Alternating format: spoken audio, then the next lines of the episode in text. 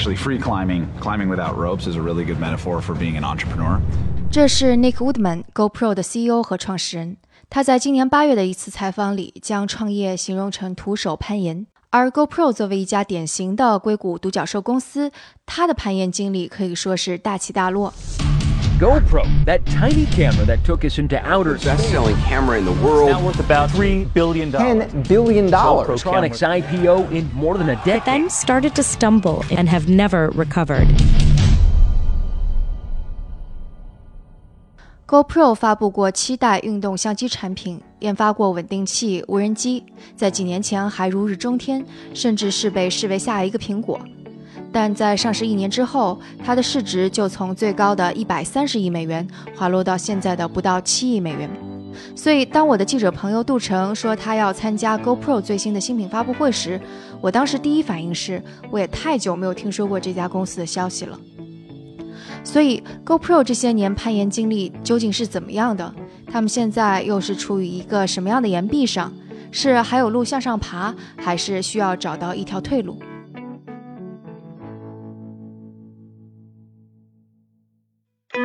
欢迎来到生动活泼传媒旗下《硅谷早知道》。这个世界因科技创新而巨变，那就请和我一起在最前线观察科技创新所带来的变化、影响和机遇。我是徐涛。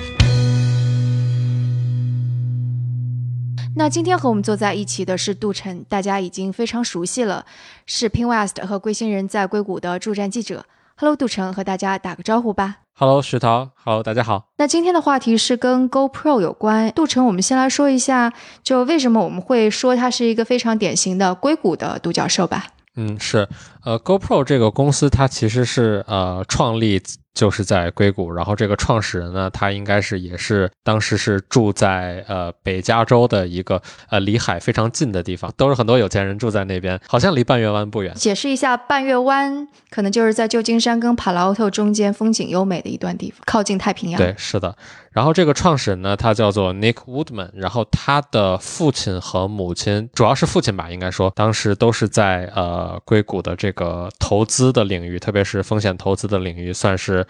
在当时，他们的时代是叱咤风云的人物，都是很有名的这个投资人，然后也是非常丰富的这种管理公司的这种职业经理人经验的这么样的人。他是相当于有两位父亲，一个生父，一个继父，然后都是。相当于是圈子里边的人，Nick Woodman 这个孩子，他从小就是相当于浸泡在呃硅谷的这样的一个环境里边，对。但是当然，他也有一些跟其他的硅谷的小孩有一些不一样的地方，算是投资二代，呃，不是一个很典型的投资二代吧。他之前其实，在建立 GoPro 之前也有创业过，对不对？呃，是的，Nick Woodman 他其实在 GoPro 之前，他有过呃两次这个创业的经验。呃，他的两家公司现在这这个名字可能大家基本都没有听说过。第一家叫 Empower All，另外一家叫做 FunBug，他们都是呃这两家公司相当于都是一个算是在线市场这个领域内的，呃不完全是电商，但是基本上都是通过一个互联网上面的一个一个市场，然后基于互联网去为大家去提供一些服务的这种感觉的两家公司。而且他这两家公司创立的时间基本上是。呃，上世纪末本世纪初的那个时候，当时在线市场这个概念在硅谷相当于是非常的火的。但是即便如此，它这两家公司都是相当于是失败了。应该挺正常吧？正好遇上互联网泡沫。没错，没错，这个是这个是非常非常正常的一个情况。首先，在硅谷创业这个事儿本身就是九死一生的这么样的。一种情况嘛，然后再加上，就像徐涛刚才说的，当时是有一个很著名的这个互联网泡沫，很多短暂创创办，然后之后很快就上市的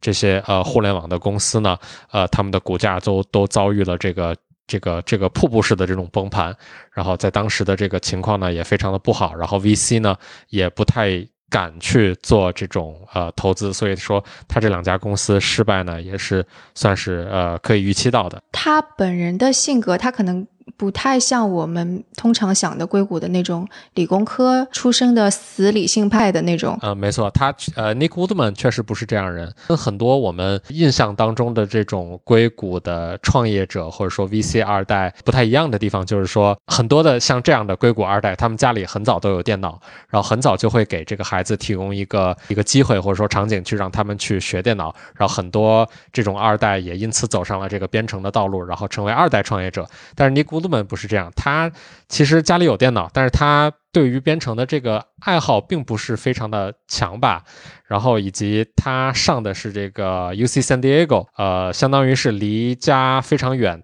他家在北加嘛，然后他跑去了南加州去上这个学，然后他学的这个专业是视觉视觉艺术，跟呃理科相当于是几乎是一。一点关系都没有。然后他从上面两段这个创业失败的经历到创办这个 GoPro，可以说，呃，是一家非常成功的公司。这个期间呢，他其实是去做了一些很标准的这种美国白人男孩都会去做的事情，全世界到处去玩，到处去冲浪。他本身是一个冲浪的爱好者吧，从大概十岁左右开始就爱上了冲浪这个事儿，而且他家离这个呃太平洋本身也比较近嘛，所以说呃天时地利。然后他相当于是在这个冲浪的过程当中。想到了创办 GoPro 的这个这么样的一个想法，当时就是说，呃，他想有朝一日成为一个职业的冲浪运动员，因为 创业就是已经失败了两次，他觉得可能自己不适合这条道路，所以他就在想，那我有没有可能有机会成为一个职业的这种冲浪运动员呢？在当时，呃，冲浪这个东西吧，就是你得呃你自己冲得好没有用，你得有人给你拍这个呃视频，拍这个。呃，录像带当时可能互联网还不是特别火，但在这种呃，无论是红牛也好，无论是那种 MTV 或者说其他那种极限运动的呃电视台上，有人去播放你的这个录像带，你才有可能红，然后才有可能有更多人知道你，然后有大的品牌去找你签约，或者说职业的这种团队去找你签约，让你成为一个职业运动员。但是他在当时相当于呃陷入了这么一个死循环，就是没有人给他拍片，他就永远不可能成为呃职业运动员，所以他就想我能不能自己给自己拍这个片子，于是他。当时最开始是找了一个很普通的，在当时数码相机还不是很流行嘛，所以他用了一个胶片相机，然后想了一个办法，把这个相机绑在自己的胳膊上，呃，绑在自己的手腕上，相当于，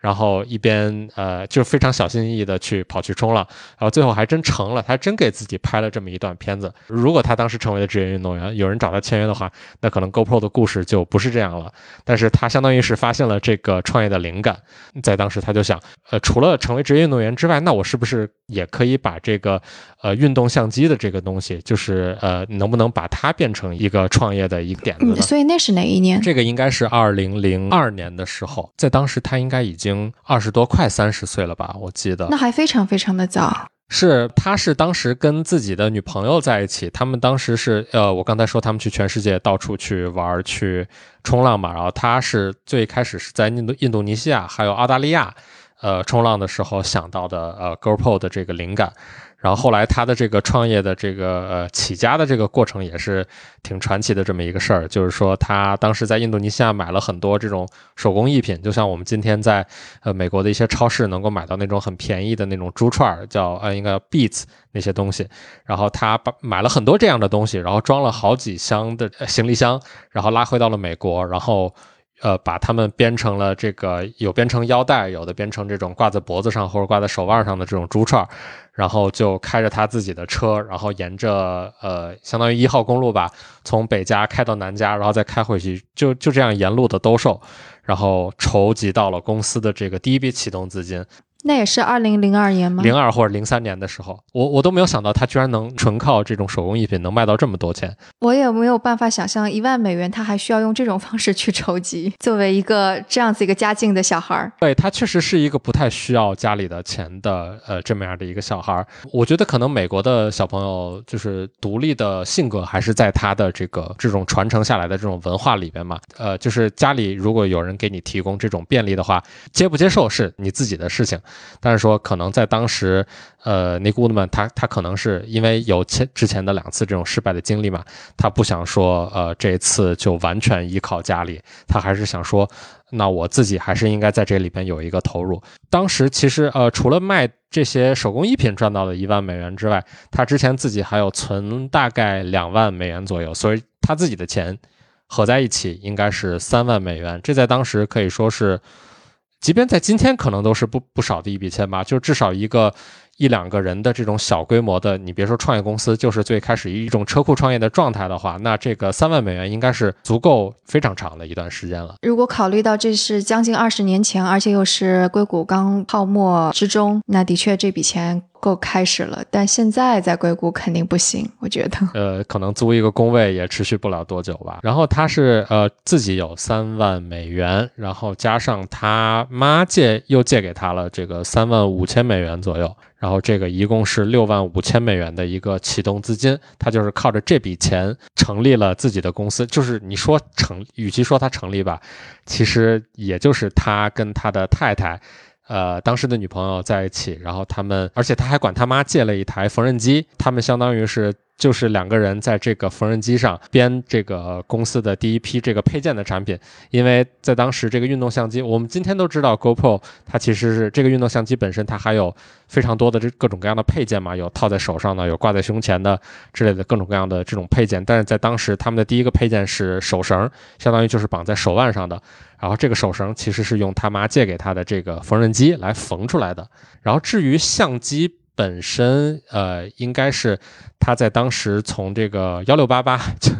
挺有意思，就是当年的这个阿里巴巴嘛，对他从上面找到了一个供应商，一个中国公司，然后给了这个中国公司一些一笔钱吧，然后去让他们去开模，在当时生产的是这个三十五毫米胶卷的这个。运动相机，就当时还没有说，呃，基于数码的这种运动相机的存在，所以它的 GoPro 的第一代产品，我不知道我们的听众朋友里边有没有人曾经呃见过或者说用过，如果幸运的话，可能用过这个第一代或者说前几代的运动相机。其实 GoPro 当在当时的运动相机都是呃基于胶卷的。那防水吗？呃，有一些比较基础的防水的功能吧。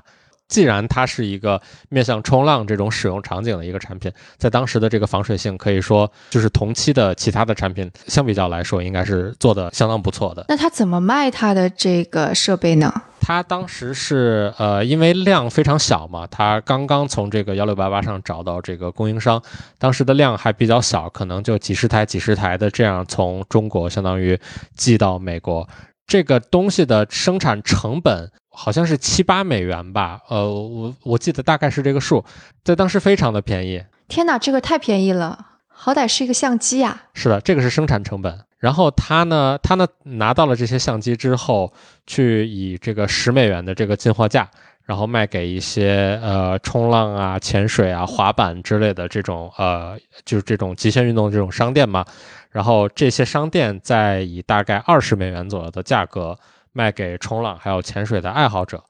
然后他相当于的第一批用户是通过这样的方式来够呃来去获得的，量非常小，但是呃他找到的第一批用户相当于都是非常核心的这些人，呃一般一般如果不是这种死忠的冲浪爱好者的话，他是不会花这么些钱在呃对于冲浪这项运动本身来说没有什么太大意义的这么样的一个，而且也不知道能用多久。呃，会不会坏的这么样的一个一个一个运动相机这样的一个硬件产品上面？但二十美元的确不算是一个很高的价格，它就有点像是玩具的一感觉了。嗯，是的，是的，而且主要是胶卷嘛，你就把它理解成。啊，一次性相机，一次性的那种胶片相机，只不过说可能防水做的稍微好一点，而且他们呃，它在当时是一个默默无闻的一个一个品牌，GoPro 所有人都没有听说过，但是大家都知道富士，大家都知道柯达、美能达是之类的，可能那些品牌可以卖得更贵，但是 GoPro 在当时它就只能卖到这么便宜。所以我觉得它无意当中其实是采取了一个策略，就是先打核心用户，然后便宜一点，让他们先用起来再说，能够有个快速的启动。嗯，没错，这个在当时我觉得可能不能称之为一个策略吧，因为他在当时，他就一个一个美美国很标准的一个一个白人的一个冲浪男孩，他能想到什么呀，对吧？就是怎么可能想到说说说未来会我们采用这样的一个策略这一步？但是总的来讲，他的这个呃创业初期的这个呃。主打呃核心的这个消费群体的这样这么样的一个路线，可以说证明在之后呃相当长的一段时间里，就是从它创立一直到上市的这个十年的时间里边，可以说是非常重要的，甚至是直到今天，对于这家公司来说都是至关重要的。嗯，所以你说它从创立到上市用了十年，那这十年间什么时候算是它开始声名鹊起的？一个阶段呢？他最开始，我刚才提到，他是把这个相机呃非常小的这个呃少的时候有几台这样的去卖给这个普通的冲浪商店，然后后来他声名鹊起，我觉得应该是有一次有一个日本的客户，当时这个日本的客户应该是要去参加一个运动用品或者说极限运动用品的这么样的一个一个在当地的一个展览一个会展，然后相当于他是直接。跟 GoPro 订购了呃几千台，在当时的这个第一代的 GoPro Hero 相机，然后让这个 Nick Woodman 赚到了第一笔钱嘛，在当时其实还蛮重要的，因为他只是在做第一款产品，然后只是非常少量的在卖，但是他没有想到说。连日本的这样的呃呃供应商，就是隔着太平洋的非常远的嗯这些人，他都已经了解到了呃 GoPro 的这家公司，然后以及 Hero 这么样的一个运动相机的产品，所以说他觉得我们这个事儿可能确实有可能火，跟我的之前的前两家公司都不一样这样的感觉。然后可能呃之后的几年时间里边，它应该就是这个销量是越来越高。第一年，它应该是卖出了，其实卖出了十五万台这个 Hero 运动相机，是非常非常疯狂的一个状态，没错。然后它之后的这个记录打破的这个速度，一年就比一年快。我记得我在这个发布会上听它每抛出一个数字，比上一个数字，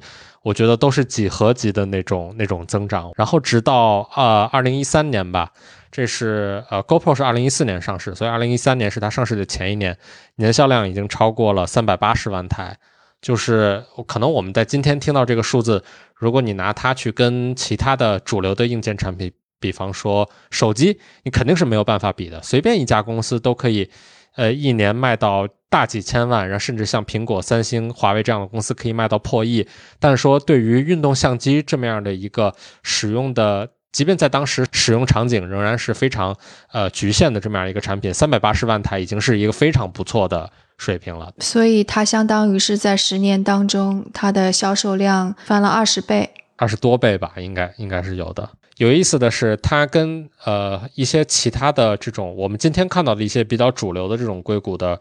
创业公司，特别是互联网的软件的基于手机 App 的这种创业公司，不一样的一点是，几乎从来没有对外部融资产生过需要，因为它从最开始的第一年，然后之后的每一年，一直都是处于这种靠自己的钱过得很好，然后一直以来是盈利的。然后因为当在当时的这个硅谷已经很久没有见过像像 GoPro。这样的一个硬件创业公司能够获得这么样的这种指数级别的增长，所以很多风投就挤破头了，都要想要进来。相当于是在二零一一年五月的时候，GoPro 终于融了一个 A 轮。你想，这公司是零二零三年的时候创立的，二零一一年已经是八年之后才融 A 轮。这个对于其他的互联网软件或者说 App 的这种创业公司来说，可以是无无法想象的这么样一种情况。但是这些钱相当于在很长一段时间里一直是放在公司的账户上。多少钱呢？他在二零一一年的这个 A 轮，然后加上之后一年融了一个 PE，一共是二点八亿美元。在这十年当中，其实他已经把这个运动相机从冲浪扩展到了其他的运动品类。对，呃，在当时，呃，除了冲浪之外，几乎所有的你能想到的这种户外运动、极限运动，从轻松一点的，我们就说，呃呃，徒步，然后跑步，到这个稍微更极限一点的这种高山滑雪啊，呃，MTB 这种自行车啊、摩托车越野啊之类的这些极限运动，甚至包括很多呃专业级别的这种运动赛事，比方。说赛车，呃之类的这嗯这些这些专业级别的赛事都在呃使用这个 GoPro 的产品，所以说它其实是从冲浪扩展到了一个呃可以说在当时是无限量的这么样的一种呃一种呃。非常非常多的这种使用的场景吧，对，可以说这家公司是在当时所有人都认为它是前途无限，这也是为什么呃一些 VC，然后包括很多普通人都认为它有可能是第二个苹果。但我想知道，就因为它已经拓展到了各个品类，而且它的销量一直在增长，那我想它上市之前或者投资人在投资的时候肯定会问一个问题：它的未来的增长在哪里？那那个时候他是怎么去讲这个故事的呢？我们可以呃回溯一下刚才我所讲到的这个部分，他这个公司在创始的时候，他想要做的是什么？他想最开始想要做的是运动相机嘛？其实其实并不是，运动相机只是他想要完成目标、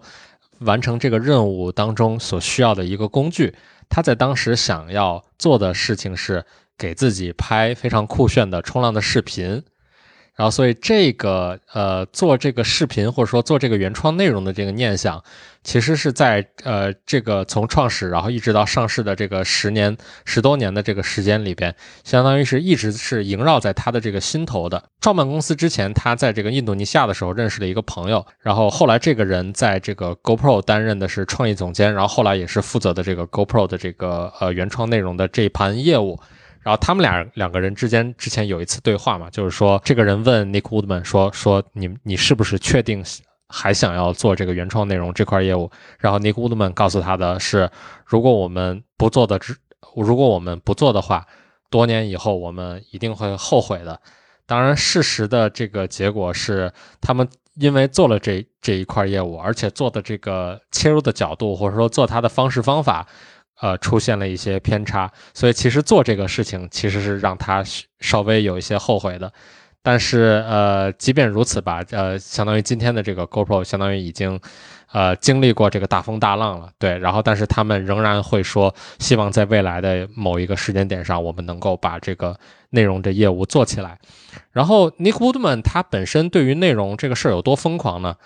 呃，在当时，他认为，呃，GoPro 这个公司是非常适合做这个事情。如果 GoPro 不做的话，那别人都不应该做。他当时有这样的一个想法。呃，当时 GoPro 没有怎么运营过，说就是没有怎么按照一块业务去运营它的这个社交媒体，然后一些内容的这个渠道。然后，但是他即便如此，这个应该是在上市前的那段时间吧。他当时在 Facebook 上面已经有七百二十万个赞了，非常非常多。然后 Instagram 上面的粉丝数二百万，这个在当时是一个非常非常可怕的这个量级了。然后 Twitter 上有一百万粉丝，这个不用说。YouTube 上的视频总播放量是超过四点五亿次。然后在二零一四年，应该是有有一个第三方制作了一个呃品牌频道影响力的这个排行榜，就主要评比的是像什么 GoPro 啊，呃呃呃，或者说 Google 啊、苹果啊之类的这样的这种这种消费电子品牌。的这个在 YouTube 上的影响力，在在当时 GoPro 排行的是第一。当时 GoPro 如果有这些优势的话，那它不做这块儿呃原创内容的这个业务，确实是有点可惜。它完全可以说利用我们的这个目前已经有的这些粉丝和我们的这个关注量，让这个内原创内容的这个业务成为一个新的，然后非常具有 GoPro 的这种呃标志性的这种这种风格的。这么样一块新的业务，然后同时当然也为公司带来更多的这种这种赚钱的可能性吧。而且他为什么要在上市前，呃呃，特别是在上市的时候要讲这个做原创内容的这个故事？当时是有这个华尔街的这个呃投行的人，就专门搞上市的人告诉他嘛，因为他自己本身是一个做硬件的这个这个人，他对于原创内容这块业务毫不了解。但是这个华尔街的 banker 就告诉他说。呃，内容公司通常的这个市值会比这个公司在当时的真实的价值要更高，这个溢价率确实存在的。对于所有以内容为核心，或者说呃他们的这个业务板块当中包括内容的公司来说，都是这样。所以这个相当于强化了 Nick Woodman 对于自己呃做原创内容这块业务的一个信心。嗯，我我觉得这个逻辑也没有问题。就比方说，我们去想那个国家地理频道，现在变成了那个 Disney 旗下的一个一个内容平台，然后或者我们想，在最近过去十年，其实内容聚合平台各种子子类别的内容平台也还是涌现出来。所以 GoPro 是怎么回事啊？就是它为什么在这上面遇到问题，然后以至于可能接下来它出现的问题都跟这个有关呢？呃，对，就像你刚才说的，我们最近会看到很多呃，无论是硬件公司也好，还是说呃，之前本身在内容的领域都已经耕耕耘的非常深的这些公司，最近都在呃重新把呃内容，特别是基于互联网的分发的这样的内容，视频内容，当做一个非常重要的一个一个事情去做。最典型的，我觉得应该就是呃两家公司吧，一个是迪士尼，另外一个是苹果。迪士尼我们不用说，它本身就是一个靠内容起家公司。苹果一个卖 iPhone、嗯 Apple Watch、iMac 之类的各种各样的一个硬件的公司，它现在开始做这个 Apple TV Plus 优质的这种原创视频内容的这种，有点像 Netflix 这种感觉，但是它的质量可能比 Netflix 要更高，它要去追赶 HBO 的这种水平的这样一个越来越多的像这样的公司，他们会把原创内容。呃，作为一个非常重要的事情去做，但是呃，相当于 GoPro 做这件事情是提前了非常非常久。但是我们在这个行业里边，可能大家都知道，就是说，即便你是第一个做这个事情的人，并不一定确保你就是你一定会成功。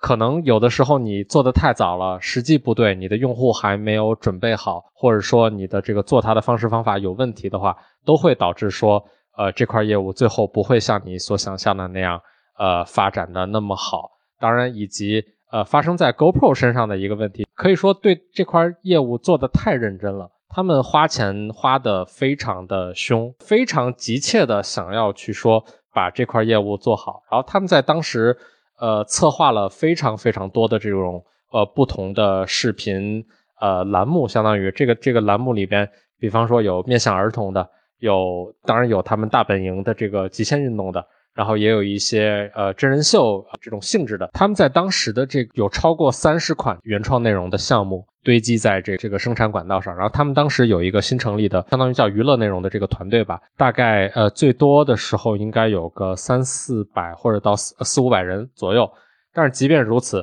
这个人数去做超过三十款内容，几乎是很难把它做到非常好的，因为我们。呃，可能知道说一个好莱坞级别的这种，就别说好莱坞了，就是一个一个 Netflix 级别的这种这种原创剧，可能这个制作团队一个项目的制作团队可能都要几百人，所以他们当时的这个团队去做这么多的项目是非常难以去完成的，所以他们要花非常多的钱在每一个项目上面。当时，比方说在外面随便找一个摄像师来拍一段视频。要花一万美元左右，然后他们就会把预算增加到十倍，说我给你十万美元，你给我拍的好一点，然后要达到全球最好的这种制作水准。他们当时对待内容的这个内容生产的这个态度，大概就是这样的，就是一种呃，我有钱，然后我一定可以做做成这个事情的一种非常朴素的，然后但是也非常可以说难听点，有一点无知的这么样的一种一种想法。所以他们的节目拍出来受众反应怎么样？他们的节目拍出来了一些。他们当时主要是想把自己的这个原创内容，然后去跟微软合作，放在这个 Xbox Live 的这个这个平台上。呃，可能玩过 Xbox 的朋友，大家知道 Xbox Live 之前曾经是有过一块视频的业务的，今天也有，当然是被那个直播的那一块所取代了。对，然后他们当时是想跟 Xbox 合作，然后他们当时还招了一个呃微软之前做过 Skype 的一个高管，但是这个频道一直。没有能够有一个真正的上线，但为什么是微软和 Xbox？因为其实就是我现在回回忆起来，你刚刚说那个时机是不是太早？我并不觉得二零一一年、一二年很早，因为我记得在呃一一二年或者之后的几年，其实是在美国 Vlog 兴盛的几年。就是虽然现在在中国最近才兴盛，但是美国其实是那个年代，而且那个时候就是你会看到，呃，因为有很多的 vlog 出来，所以越来越多的 vlogger，那个他们是往专业化进行的，甚至他们会请来好莱坞的人来给他们，就就是节奏带起来啊，标准提上来，而且那个 YouTube 是给了很多这样的扶植，并且会有介绍广告商，所以我就觉得。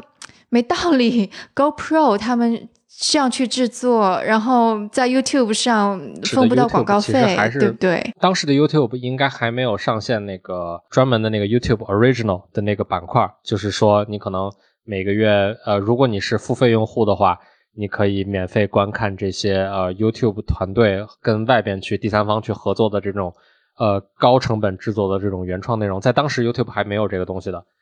那个时候没有，但是他们会有那个扶植计划，因为当时 YouTube 是刚刚开始，所以他们是给，呃，原创内容还不错的人给了很多扶植的。但是在当时，可能 GoPro 它的一个更大的想法就是说，在微软的帮助下，呃，GoPro 有可能做成一个不说跟 YouTube 同等水平，至少在内容质量不相上下的一个一个一个呃内容的这个来源吧。所以当时可能有一点那种。呃肥水不流外人田的这种这种想法吧。而且当时在 Xbox Live 上，当然他们当时的策划是说，我这个就是一个纯粹的收费的一个频道，呃，确实有一些免费的内容可以放在上面。啊，当然，同时他也可以把这些内容，呃，这些视频放在 YouTube 上，或者放在其他任何的一个当时流行的这种视频平台上。但是他当时的想法是说，Xbox Live 上我们就专门放一些独家的、原创的、收费的这种呃更高端的这种内容。然后，因为 Xbox 你本身是一个。呃，在这个平台上面付费已经是一个一个比较常见的一种一种现象嘛。上面的用户教育做的比较好，很多的原因吧，包括我刚才说的这些结合起来。哎，这这一段听得我好心酸，这是所有的内容创业者都会面临的抉择。你到底是做付费的还是做免费的？你到底是为其他的平台做嫁衣，还是借助人家的流量？以及选择哪个平台也很重要。如果他们当时坚定的、坚定不移的在 GoPro 呃，在这个 YouTube 上，那可能就不会有今天的这些事儿，因为毕竟 X 当时的 Xbox 嘛。扶不起来的阿斗那种感觉。对，而且我们能够想象说，在 YouTube 上面，他们可以更快的获得更加好的广告商，比方说你刚刚提到的红牛，还有就或者是做户外运动的一些服装品牌、设装备品牌，都能够 target 比较好。而且 Google 的 YouTube 有着非常非常精准的广告投放系统。对，没错。它但是可能就是我们所说的这些一切都是建立在我们今天或者说过去几年的时间里。事后诸葛亮。对，是的，在当时可能他们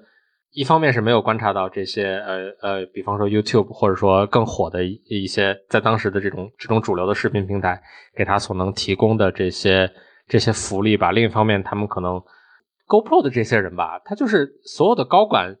平时是高管，其实他们在自己的生活里都是那种冲浪男孩、冲浪女孩的那种感觉。他们是一种在于在用一种非常朴素的这种呃心态，有点大大咧咧的这种感觉，在管理这家公司。他们笃定要做的一个事情，就肯定会一定会去做。说了要这么做，那我们就一定会这么做，不会说去呃，我们要不要考虑一下 YouTube 啊？或者当时可能 Vimeo 还比较火。或者说什么 Vine 啊，当时那些移动的这个视频的平台比较火，我们要不要上一些其他平台？我估计他们当时是完全没有想到这些东西。所以能够说有什么一个时间节点是是能够看出来它是在猛烈下滑的吗？哦，或者我们来说它的高峰吧，它的高峰可能就是它上市之后股价冲到九十八元的那个市值，算是它的顶峰期是吗？对，呃，差不多是这样。他当时在上市的时候讲的这个故事特别的好，而且在当时是完全没有看出来他之后可能会呃会会出现各种各样的问题。总之，在当时大家都是哦，好多年没有迎来一个像 GoPro 这样的这种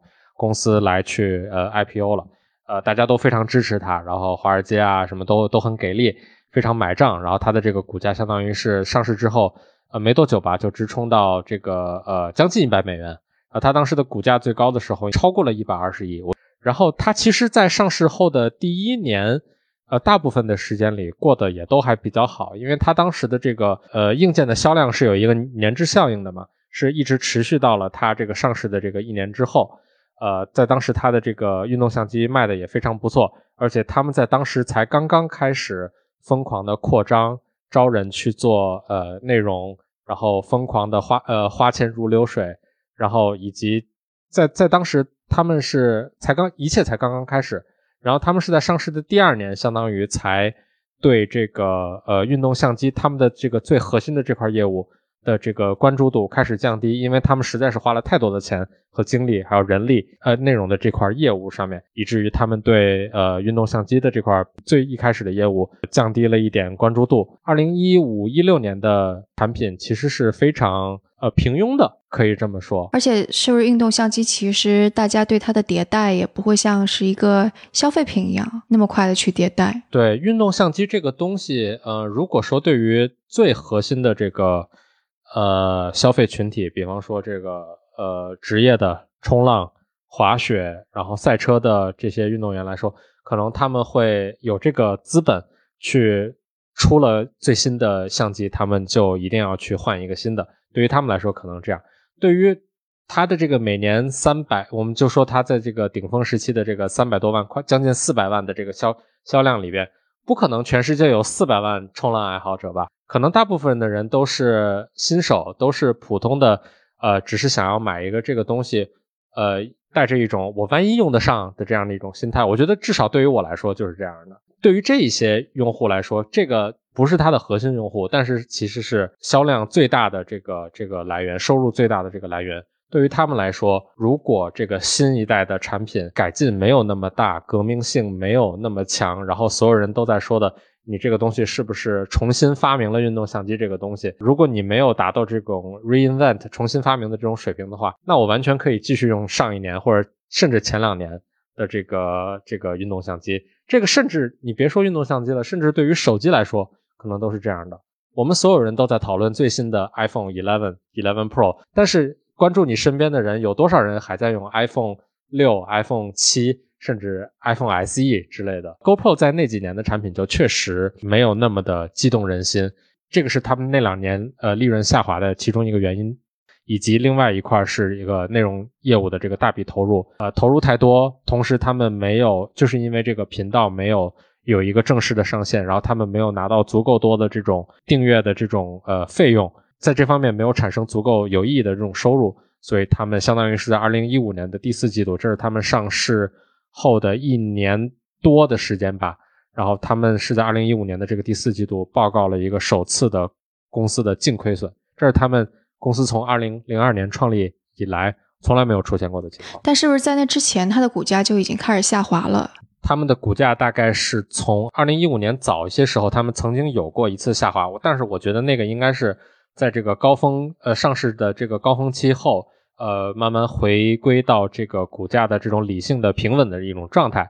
然后他们在二零一五年中，然后还涨涨起来过一次，大概是在二零一五年下半年的时候，呃分析师对他们开始抱有这个怀疑，然后再加上种种各方面的原因吧，在他们报告这个财报之后，股价下滑的就真的是非常的严重了。刚下来的那段时间，应该是应该是十。可能十块钱或者不到十块钱左右吧。对，它二零一四年六月份上市，然后到二零一四年的十月份到达了峰值，然后之后就一路下跌，在二零一五年的二月份到了四十一块钱，相当于就腰斩了。这个其实是我我刚才说的，我认为的应该是一个慢慢恢复到这个平稳的这个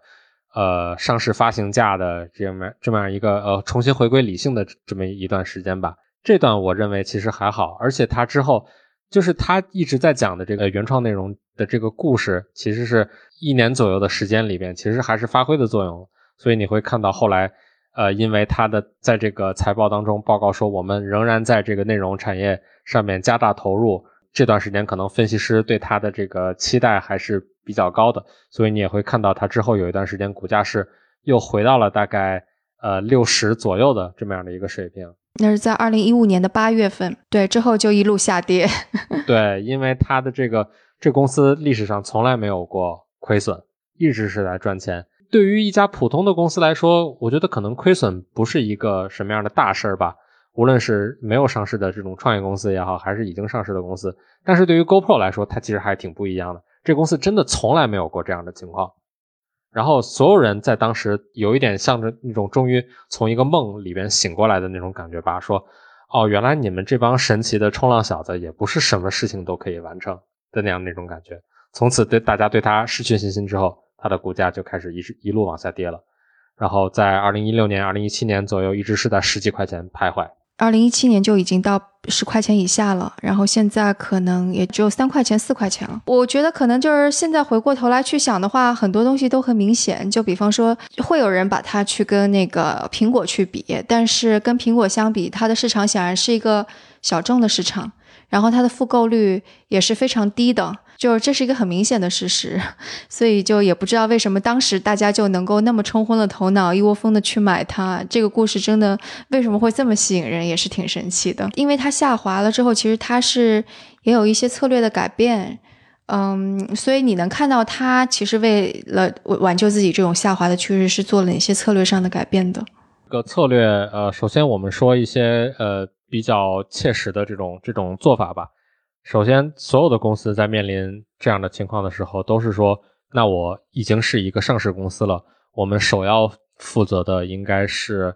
呃股东的利益。所以他这个时候要做的第一件事儿，通常就是裁员。然后 GoPro 在当时裁员这个事儿，相当于是非常呃这个不会手软的。他们当时应该是裁掉了公司一度达到了这个公司人人员比例三分之一的这个员工。他们二零一五年末的时候，这个公司员工总数已经是一千六百人了。这个在一年的时间里边，相当于增加了不到一千人左右，非常可怕的一个一个增长。后来刚才我说到他们裁员嘛，大概裁掉了可能三分之一的员工，可能有个有个五百人左右。接下来他们做的一个事情就是说，把原创内容这块业务，也不是说完全杀死吧，至今仍然保留的一个不大不小的这么一个团队，去继续维护它在各个社交平台上，特别是 YouTube 上面的一些视频。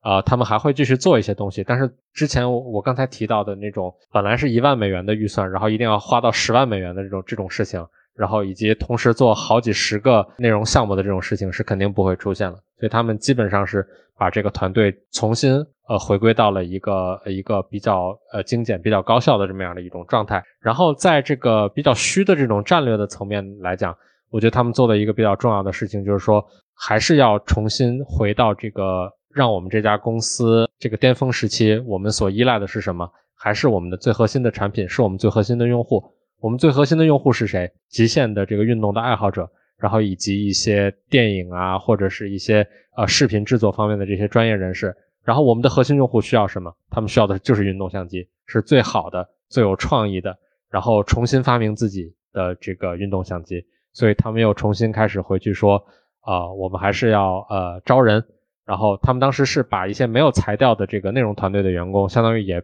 并回到这个呃运动相机的这个这个这个产品的团队了。然后他们要去重新把运动相机的这块业务捡起来，就是在这个自救的过程当中也走过一些弯路吧。比方说一七年的时候，他们曾经想说，那我们要不要做个无人机试试？呃，他们在当时还发布了一个手持云台，因为那段时间相当于是 vlog 这个事情已经开始有点在全世界范围内这种这种火起来了嘛。然后手持云台这个东西，在当时是呃所有人都需要的这么样一个东西，所以说我们要不要做无人机？OK，我们发一个无人机。然后我们要不要做手持云台？他们当时也做了这么样一个手持云台。但是这两个产品在后来相当于都呃做了一年，呃呃无人机应该是做了两年之后，终于也是被砍掉了。到最后走到二零一八年末，走到二零一九年，走到现在，他们现在终于是百分之百的确定说。OK，运动相机是我们一定要去站稳的一块大本营。与此同时，我们绝对不能够再花更多的精力和钱去做无人机、云台内容的这这些东西了。而且，主要他们当时也没有钱。我们在录这个节目的今天吧，是七点三五亿美元，就是一个非常普通的一个公司嘛。所以，你觉得它还能够东山再起吗？我觉得要看这个东山，呃，对于东山再起的定义是什么。呃，我在这个就是上个月去这个 GoPro 的这个总部做采访的时候，呃，我在问他说说过去两年你们学到了什么，以及现在你们的这个自救的这个措施，呃呃，对于你们现在的这个采取的这些措施之后的这个结果，你们自己是不是满意？毕竟要参考他们当前的这个这个股价，他们的市值，即便在执行了这些措施之后。仍然没有起色，我觉得我就问他说：“你们对这个东西满不满意？”呃，那个乌德曼是这么告诉我的，他说他比较满意，在他来说最看重的指标是他们又开始盈利了，他们现在又开始有有净利润了。即便这个公司的呃规模呃跟它的鼎盛时期相比，呃基本上就是没法比啊。即便如此，然后他们现在又重新开始盈利了，他们重新找回了当时一开始的最舒服的那样的一种状态。去继续运作这家公司，去继续做他们的产品，去继续讨好他们的核心用户。他们说，呃，这样的结果是让他们的满，是让他们满意的。呃，特别是像我刚才说了，说他们现在已经呃又重新开始呃这个这个盈利了，所以这这个这个已经是一个非常好的一个一个结果了。毕竟对于亏损到像 GoPro 那样程度的呃上市公司来说，能够重新开始盈利。呃，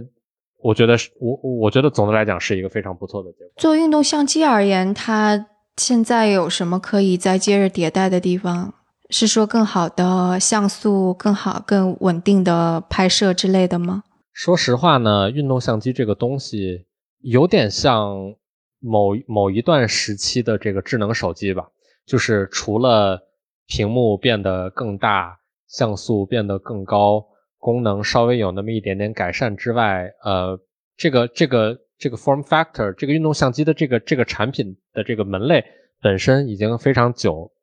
很久时间没有发生过这个这个呃重要的这种变化了，没有重新发明过自己了。这么样的一种感觉，就是提到一点，其实对 GoPro 发展为什么会遇到这么多挫折也是有关系的。一个就是它没有特别积极的去拓展在硬件方面的更大的市场。我们说它是市场本来非常有限，但其实你刚刚一说的话，的确可以拓展到更大的人群，但它可能没有那么积极的去探索。另外一个，当它没有积极去探索的时候，它其实是把这部分的市场拱手让给了其他的硬件公司，就比方说大疆。那大疆我们都知道，它是一家。深圳的公司，它的技术本来也还不错，应该是挺好的。同时，他们的迭代又非常的快。那显然，在这种情况下面，它 GoPro 会处于什么样的位置，就显而易见了。因为呃，大疆它本来是一个深圳的公司嘛，然后它相当于是在很多很多方面吧，包括成本啊，然后包括这个距离这个生产地的这个这个距离等等诸多因素上面，它其实是比 GoPro 的优势要大很多的。然后我们也看到大疆在过去的几年的这个创新速度是相当于是非常非常快的，然后它开发出了非常多的这种新的这种产品。然后可能对于 GoPro 来说，呃，它在就像我刚才提到，它在一六呃一七一八年的时候，它也曾经想要做类似的事情，但是对于这家公司来说，可能做这样的事情就不适合它。它不像大疆那样可以去说我们有足够多的人力、物力、精力去。呃，负责茫茫多的这种不同的产品线，我们可能呃，可能对于 GoPro 来说，那我只负责好这个一个运动相机这个产品，就就足够我的时间了。对，其实 GoPro 现在更加像是就是在八十年代苹果面对 Microsoft 那个时候的那种状态，可能他也没有办法一下子全都让所有的人都用上它，但他只要服务好那群专业的人。可能他之后就是会有机会的。那段时间的苹果，它做了多少奇奇怪怪的这种不同 form factor 的这种硬件产品啊？什么什么 Newton 啊之类的这些东西，都是在它呃最迷茫，但是即将要从迷茫期走出来的时候，他去做的尝试嘛。我觉得不能完全套用到 GoPro 上吧。对，而且乔布斯也是不可复制的。对，至少对于 GoPro 自己这家公司来说，经历了潮起，也经历了潮落啊，他现在又重新回到了。有点像他创业初期，呃，可能二零零呃二零零五年或者说二零零八年左右的那一段时间的这样的一种感觉，呃，没有那么多花里胡哨的东西，他们只做呃呃这个运动相机，当然同时他们也有一些配件，但是但是说这些配件都是跟他们的这个核心的产品能够搭配到一起的，然后这当这些东西一起搭配呃搭配到一起去使用的时候。呃，可以让他们的这个核心的用户感觉到说，嗯，不错，这个确实是呃，在之前的运动相机的基础上有了一定的创新，不能说完，不能完全说是重新发明吧，但是至少，嗯，确实跟前代的产品相比来讲，呃，有了不错的进步。但可能这样的进步对于 GoPro 这样的一家公司来说，在现在的这个阶段来说。可能这样的进步就已经足够了。然后刚刚我会说他是一个典型的硅谷独角兽，但是可能他跟其他的 Uber、Airbnb 或者其他最近几年涌现出来独角兽不太一样的是，其他独角兽多少还是有网络效应的。它是一个平台，所以它本质上还是一个很大众的东西。但 GoPro 是一个本质上是比较小众的一个硬件厂商，就这可能是他们不一样。但是一样的地方，我想可能就是。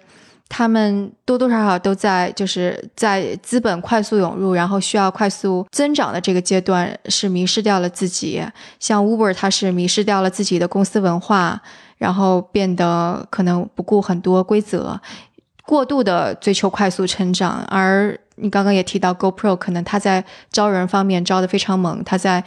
内容制作花钱上非常的猛，结果也失去了自己的最初的一些目标吧。这么多年过来，有些公司就转过来了，像 GoPro 这样的，无论它今天的这个股价有多么低迷，至少我们看到了它还能够继续盈利。然后我们也看到了 Uber 这样的公司，它在换了 CEO 之后成功上市，到今天它的丑闻也越来越少。然后，但是我们同时也看到有一些其他的公司，呃，在这个迷茫期过后，它的这个选择最重要的选择是错的，那它就真的没有能够活过来。我们看了太多这样的公司。嗯，好，那这就是今天的节目，我们讲了一个典型硅谷独角兽的兴衰史。非常感谢杜成做客我们的节目，非常感谢徐涛邀请我。